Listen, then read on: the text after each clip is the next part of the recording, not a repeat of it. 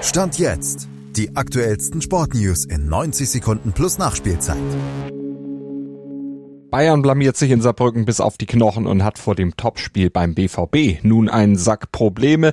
Dortmund und Leverkusen setzen dagegen ihre Erfolgsserien fort und Malte Asmus fasst zusammen. 1 zu 2 hat Bayern beim ersten FC Saarbrücken gepatzt und sich zum dritten Mal in Folge schon in der zweiten DFB-Pokalrunde verabschiedet. Erstmals seit 27 Jahren auch wieder gegen einen Verein unterhalb der Bundesligen. Saarbrücken glänzte mit bissigem, aggressivem Zweikampfverhalten und gefährlichen Kontern. Bayern agierte defensiv vor allem zu fehlerhaft, ließ offensiv aber auch zahlreiche Chancen liegen. Tja, und nun herrscht vor dem Duell Samstag gegen Dortmund Alarmstufe Rot. Die erste Titelchance der Saison ist schon futsch und nach Delichts unglücklicher Knieverletzung hat Bayern stand jetzt nur noch einen fitten Innenverteidiger.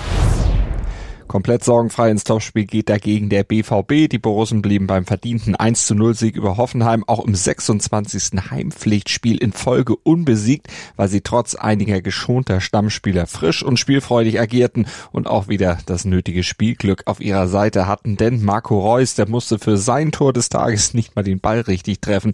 Der flog auch so ins Netz und das bescherte dem BVB dann auch noch eine besondere Bestleistung. Er stand jetzt nämlich das einzige Team, das in den letzten 13 Jahren immer mindestens ins Achtelfinale kam.